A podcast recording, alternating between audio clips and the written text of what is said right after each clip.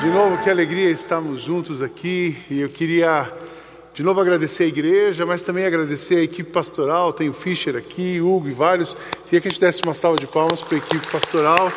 Agradecer porque esses irmãos têm trabalhado, têm se esforçado, gestão, Luzimar, a equipe toda, para a igreja não parar. E também para a nossa equipe de adoração, os líderes de louvor, que a gente foi abençoado nessa manhã por eles.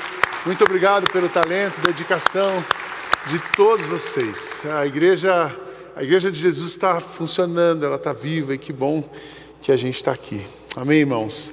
A gente está falando nesse mês sobre a redenção e é tão interessante que o Natal é uma decisão de Deus de habitar entre nós e viver conosco para que a gente pudesse viver nele. Todos os domingos você já tem ouvido o pastor Marcos na semana passada, o Sandro na outra semana, mas a gente olhar para a palavra de Deus, olhar para o movimento de Deus no nascimento de Jesus e ver o que, que ele estava fazendo na humanidade. A gente escolheu a palavra redenção, porque é isso, o Natal é redenção. Deus olhou e viu que as coisas estavam de um jeito que não tinha outro jeito a não ser Ele tocar e redimir. Redimir uma história significa Deus olhar para uma pessoa e olhar desde o nascimento dela e toda a sua trajetória e dizer assim: Eu vou tocar na sua vida e vou renovar, e vou redimir, e vou consertar, e vou realinhar. E, a, e o processo de redenção na vida de uma pessoa é maravilhoso. O processo de redenção começa quando a pessoa encontra Cristo. E ele vai terminar na eternidade, mas todos os dias nós somos tocados, todos os dias nós somos redimidos, todos os dias nós somos renovados. Eu queria nessa manhã falar com vocês sobre renovação.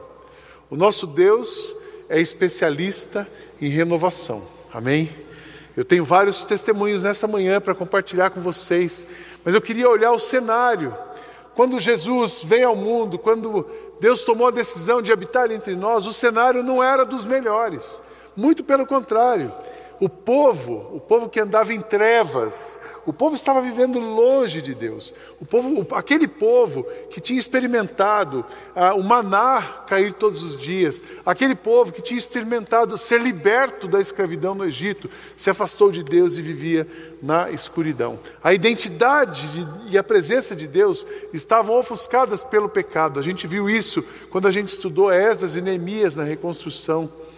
Embora tivesse símbolos da presença de Deus, aquilo não fazia sentido para as pessoas, porque o pecado delas ofuscava a presença de Deus, o pecado delas distanciava elas de Deus e elas não conseguiam ver. E estavam com isso sob domínio. Lembra que as pessoas, os povos, o povo de Israel tinha sido exilado na Babilônia por 70 anos, estava sob domínio babilônio, longe de casa, sem identidade, sem, sem nada.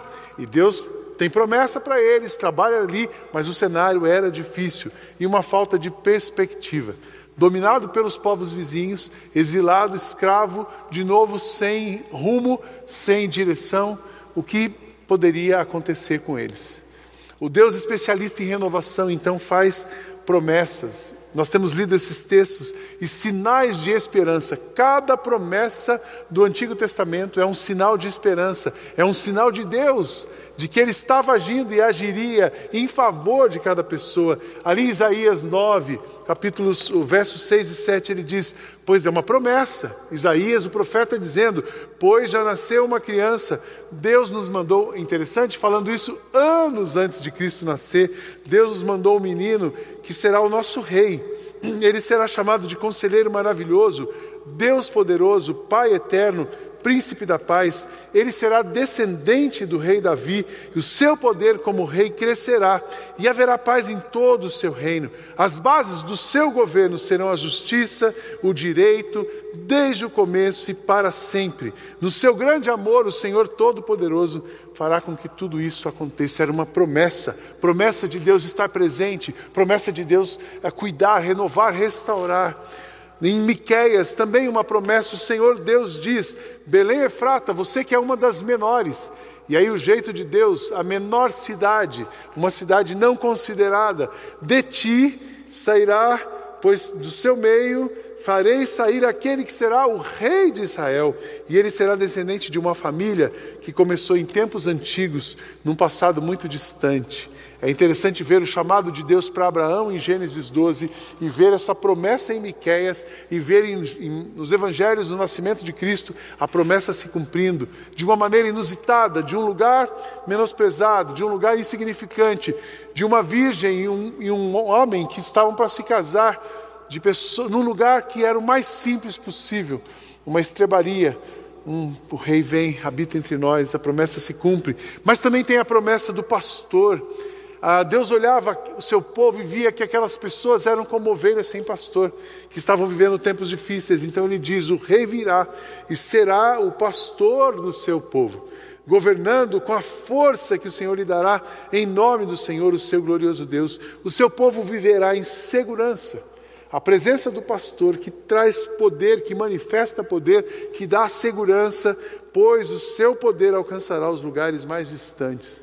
A promessa de um pastor, um pastor que cuida, um pastor que abraça, um pastor que traz o aconchego, um pastor que orienta, um pastor cuja voz e a presença acalmam o coração.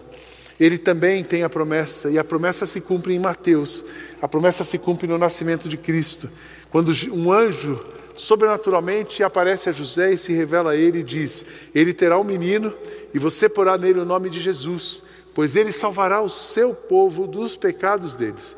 Tudo isso aconteceu para se cumprir o que o Senhor tinha dito por meio do profeta. A virgem ficará grávida e terá um filho que receberá o nome de Emanuel, que quer dizer Deus conosco. Quando eu falo que Deus é especialista em renovação, tem tantas histórias bonitas e talvez seja a sua história. Mas história é quando uma pessoa encontra Cristo, a decisão, o encontro, a rendição, isso é instantâneo, é pessoal. Mas esse processo de, de redenção e de renovação não fica uma área da vida da pessoa sem ser tocado por Jesus. Enquanto ele não toca, ele vai trabalhando, ele vai trabalhando, porque a promessa dele é para sempre. O tempo todo, ao longo da história, ele esteve e está, estará renovando a humanidade. Foi assim com Abraão e Isaac, vocês se lembram disso? Quando ele chama, Abraão diz assim: Eu quero o seu filho, o filho da promessa. A fé, a espiritualidade, a convicção, a dependência de Abraão é testada e renovada naquele momento. Foi assim com Ruth, Noemi e Boaz. Recentemente eu preguei sobre essa história. Quando Deus então tira de um povo, leva para o outro e traz de volta, mas acompanha e Boaz é usado para casar então com Ruth e refaz a história e continua o mover de Deus. Davi e Salomão, a promessa do templo, da construção, a promessa da bênção de Deus que fluiria para o mundo através daquela família. E Davi recebe a promessa e Salomão constrói o templo, e assim dali vem a raiz toda de Jesus, o Messias, Deus cuidando, Deus renovando, Esdras e Neemias Deus levanta homens que estavam no exílio para trazer o povo de volta, para resgatar não só os símbolos, não só a adoração, mas a identidade, a presença de Deus, o cuidado, a condição de caminhar. Deus toca na sua vida, Deus toca na nossa vida e nos prepara para caminharmos a despeito das dificuldades que acontecem. Se você olhar na sua história, você vai perceber: veio uma dificuldade, mas veio a mão de Deus e essa mão de Deus te renovou e você caminhou. Por maior que seja a luta, ela não é o maior que o poder de Deus sobre a sua vida. Amém, irmãos? E assim Deus continua se movendo.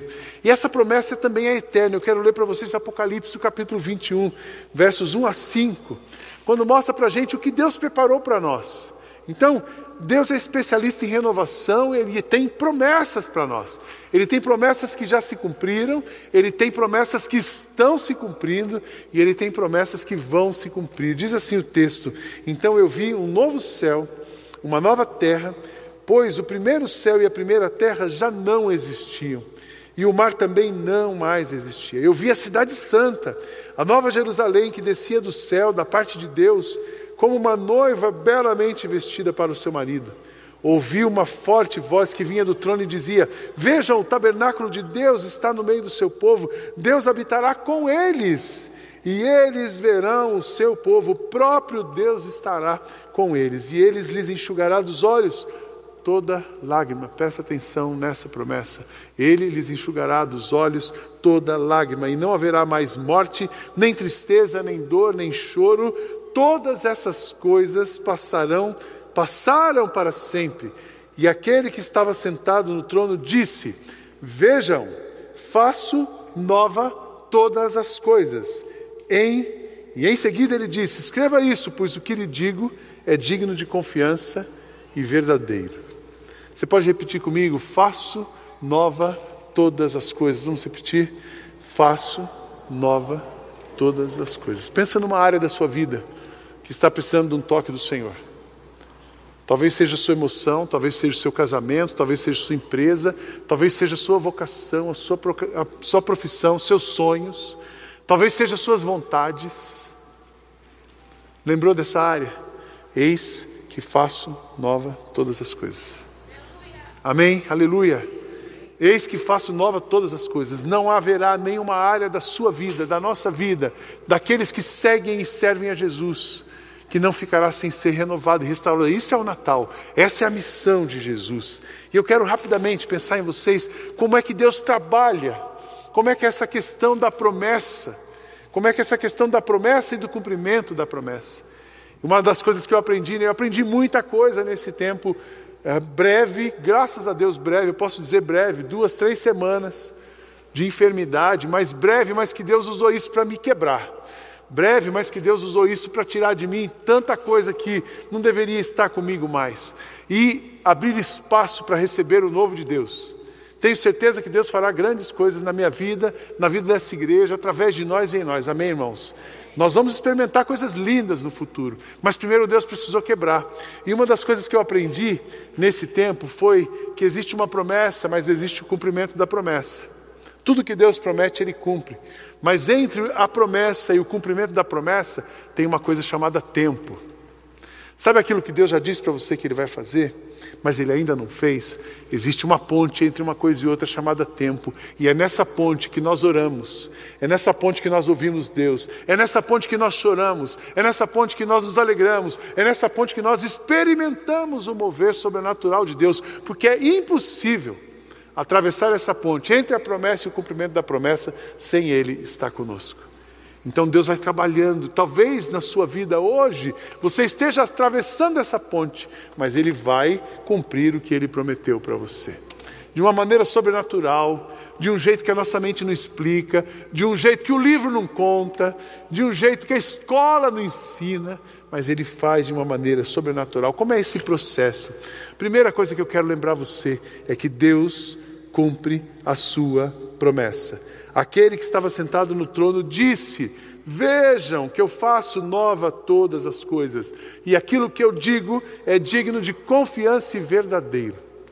O nosso Deus é um Deus que promete e cumpre, é um Deus que disse que estaria conosco todos os dias da nossa vida e está. Ele é um Deus presente, ele é um Deus que vai cumprir, é um Deus que vai fazer acontecer.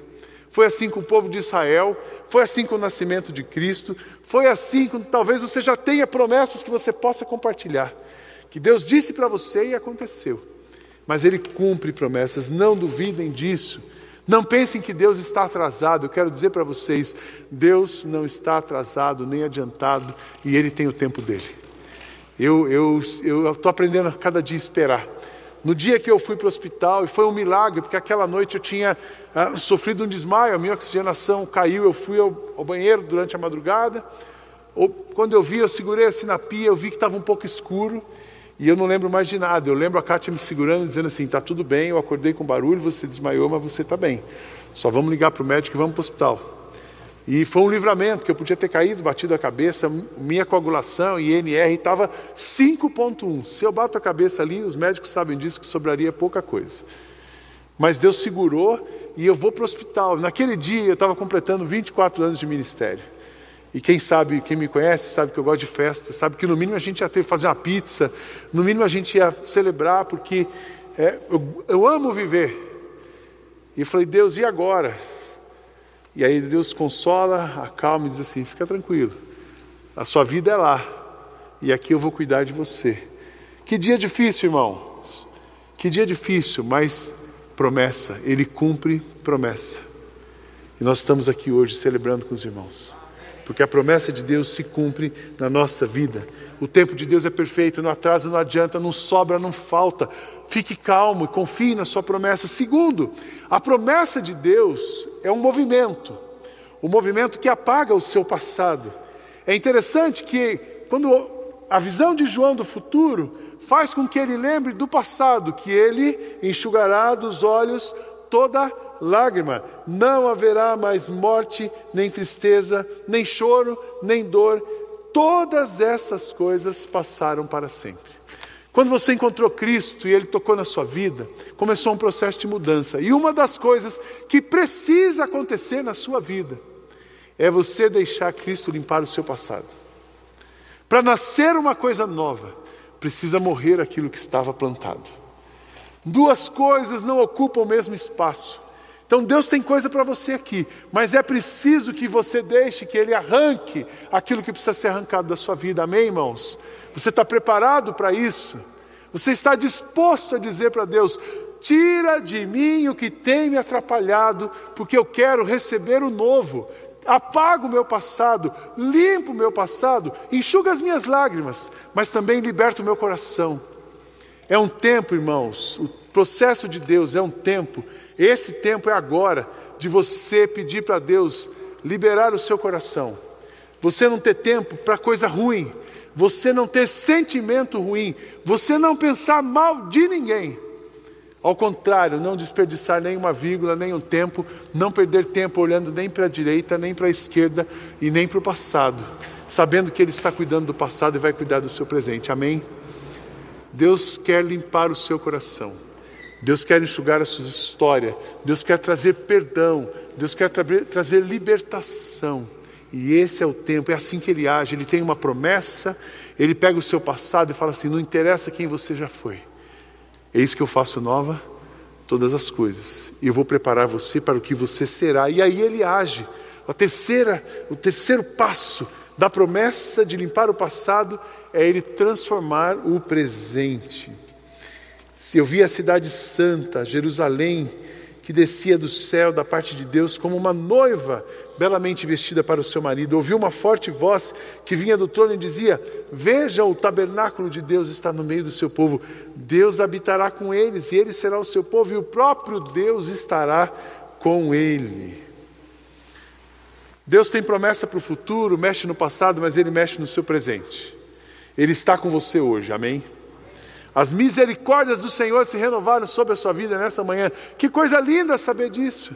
Que coisa linda saber que Ele vai tocando na nossa história, que Ele vai mexendo com as nossas raízes, que Ele vai abalando as nossas estruturas hoje, para reforçar a estrutura, para conduzir a gente a águas tranquilas.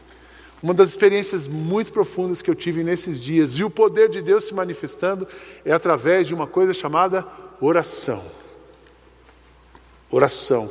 Eu disse: Deus, eu sou um pastor, eu te conheço, eu tenho 40 anos de convertido, e eu experimentei a oração de uma maneira tão poderosa nesses dias como eu não tinha experimentado. Que o Senhor não nos deixe, não me deixe mais fazer orações vazias. Que o Senhor não me deixe mais fazer orações institucionais.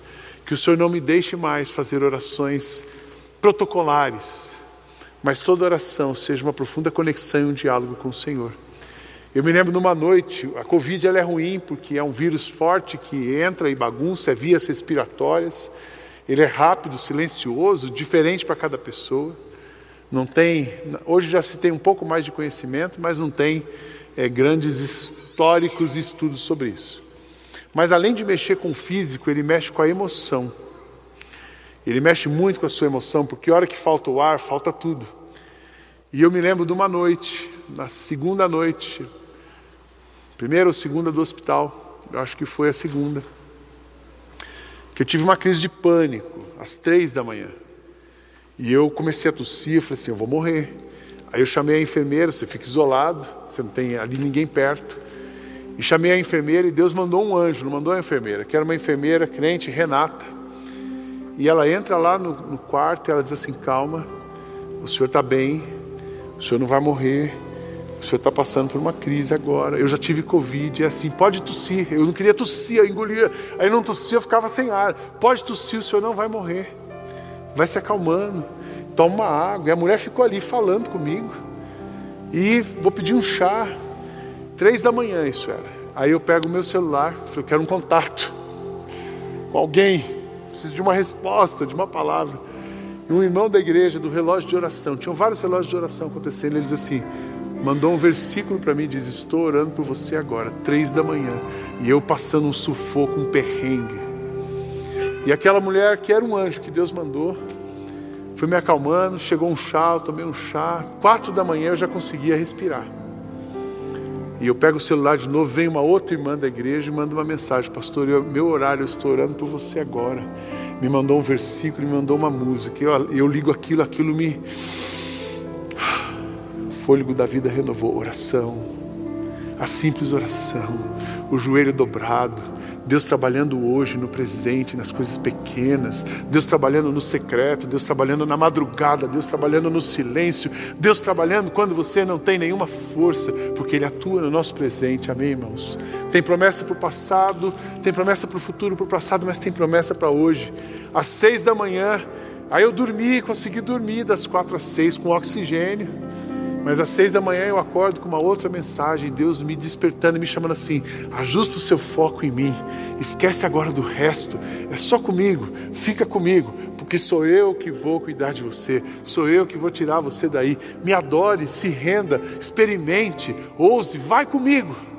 É como se eu ouvisse Deus dizendo: vem comigo que você passa de ano. E Deus me chamou e ajustou o foco naquela madrugada, seis da manhã. E isso foi terça, quarta, a médica tinha me dado uma previsão de sair de lá em 15 dias. No quinto dia eu saí de lá. Porque Deus, amém. Porque Deus responde a oração. Porque Deus toca na gente. Porque Deus cura a gente. Deus cura a gente. Tudo que eu estou falando é verdade e digno de Sua palavra, de, de, ser verdade, de ser acreditado. Grande é a Sua fidelidade. As Suas misericórdias se renovam a cada manhã, mas Ele também garante o nosso futuro tem uma promessa, o passado ele trabalha, ele vai trabalhando, mas ele tem um futuro, tem um lugar separado para nós. Eu pedi muito para Deus que renovasse o fôlego da vida, mas eu sei que Ele tem uma hora para. Ele marcou um dia para soprar, Ele tem um dia que vai tirar. Mas quando tirar, nós temos promessa de vida, de futuro. O nosso reino não é deste mundo, o nosso endereço não é aqui, nosso endereço é a eternidade e sabemos que para lá que nós vamos. Como será o céu? Uma pessoa me perguntou ontem, Sidney, como você acha que vai ser o céu? E eu disse para essa pessoa, ela conhece lugares bonitos. Eu falei assim: olha, imagina Dr. Phillips ali em Orlando, é maravilhoso. Imagina a praia que você vai, é maravilhosa. Isso não se compara às ruas de ouro que terão no céu, para que a gente possa adorar o Cordeiro, andar com Ele, morar com Ele, viver com Ele. Pois eu vi um novo céu, uma nova terra pois o primeiro céu e a primeira terra já não mais existiam, e o mar também não existia. E esse Deus que trabalha conosco, que nos salva, que habitou entre nós, olha e fala assim: Olha, sou eu que conheço os planos que eu tenho para você planos de prosperar, paz, de te dar um futuro. Vocês virão a mim, me buscarão, e eu ouvirei vocês, eu me deixarei ser encontrado por vocês, para que vocês possam experimentar tudo aquilo que eu já preparei para vocês. Natal, irmãos, é tempo de promessa e cumprimento de promessa, mas é tempo de renovação de esperança. Eu quero dizer para você e te encorajar nesses dias. Talvez seja o Natal mais tranquilo que você vai passar. Eu amo festa de Natal, sempre gostei. Amigo secreto, aquela coisa, sabe? Despedida, cada dia tinha uma despedida na minha casa do grupo da igreja. Mas esse ano não vai ter isso. Mas eu tenho pedido para Deus que seja o nosso melhor Natal e eu quero desejar isso para você também, que seja o seu melhor final de ano. De você experimentar um renovo espiritual como você nunca experimentou. O melhor de Deus nós já temos que é Jesus. Mas que Jesus traga um renovo espiritual para a sua vida, amém? Que você esteja com duas, três pessoas, um sozinho, como você estiver, mas que venha um renovo sobre a sua vida. Neste Natal, entenda que essa promessa é para você. Deus está olhando para a sua vida, Deus está olhando para a sua realidade, Deus está olhando para os seus sentimentos, Deus está olhando para as suas lutas, Ele tem uma promessa para você. Nesse Natal, supere o seu passado. Pensa naquela lista de pessoas que você precisa perdoar. Pensa naquelas histórias que você vem carregando de família, de raiva, de luta, que você precisa jogar fora e colocar isso nos pés da cruz de Cristo e queimar ali e começar novo, um passado. Peça para Jesus nesse Natal o seu melhor presente seja um caderno novo, sejam páginas em branco, para Ele continuar escrevendo coisas lidas sobre você. Amém, irmãos? Uma renovação. Entenda que essa promessa é para você. Supere o seu passado. Viva o Natal de Jesus todos os dias. Ele está conosco. Deus conosco, presente entre nós. Não tem sentido vivemos uma vida tão passageira, de uma maneira tão ruim, se Ele está conosco. Viva bem e viva com a eternidade em mente.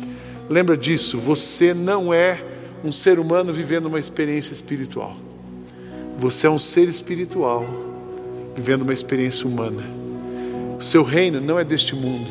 A sua luta não é contra seres humanos, mas contra principados e potestades. Mas a sua vitória não será o sucesso humano, mas será aquilo que Deus já preparou para você. Amém? Feche seus olhos. Eu queria uh, um, convidar você nesse momento para um tempo de consagração, renovação, entrega, entrega, rendição incondicional. Nós já celebramos tantas músicas lindas, nós já fomos relembrados do que aconteceu naquela noite maravilhosa, mas Deus tem alguma coisa para acontecer nessa manhã dentro de você. Deus tem alguma coisa para fazer nessa história. A banda vai começar a cantar. E eu queria te convidar, se você quer pedir para Deus e entregar para Deus áreas da sua vida, a sua vida, pensamentos, sentimentos, depositar aos pés da cruz.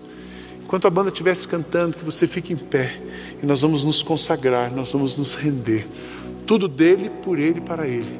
Ele faz uma obra em nós, através de nós, para ser glorificado e ele quer fazer essa obra em você também. Enquanto eles cantam, se você quiser, fique em pé.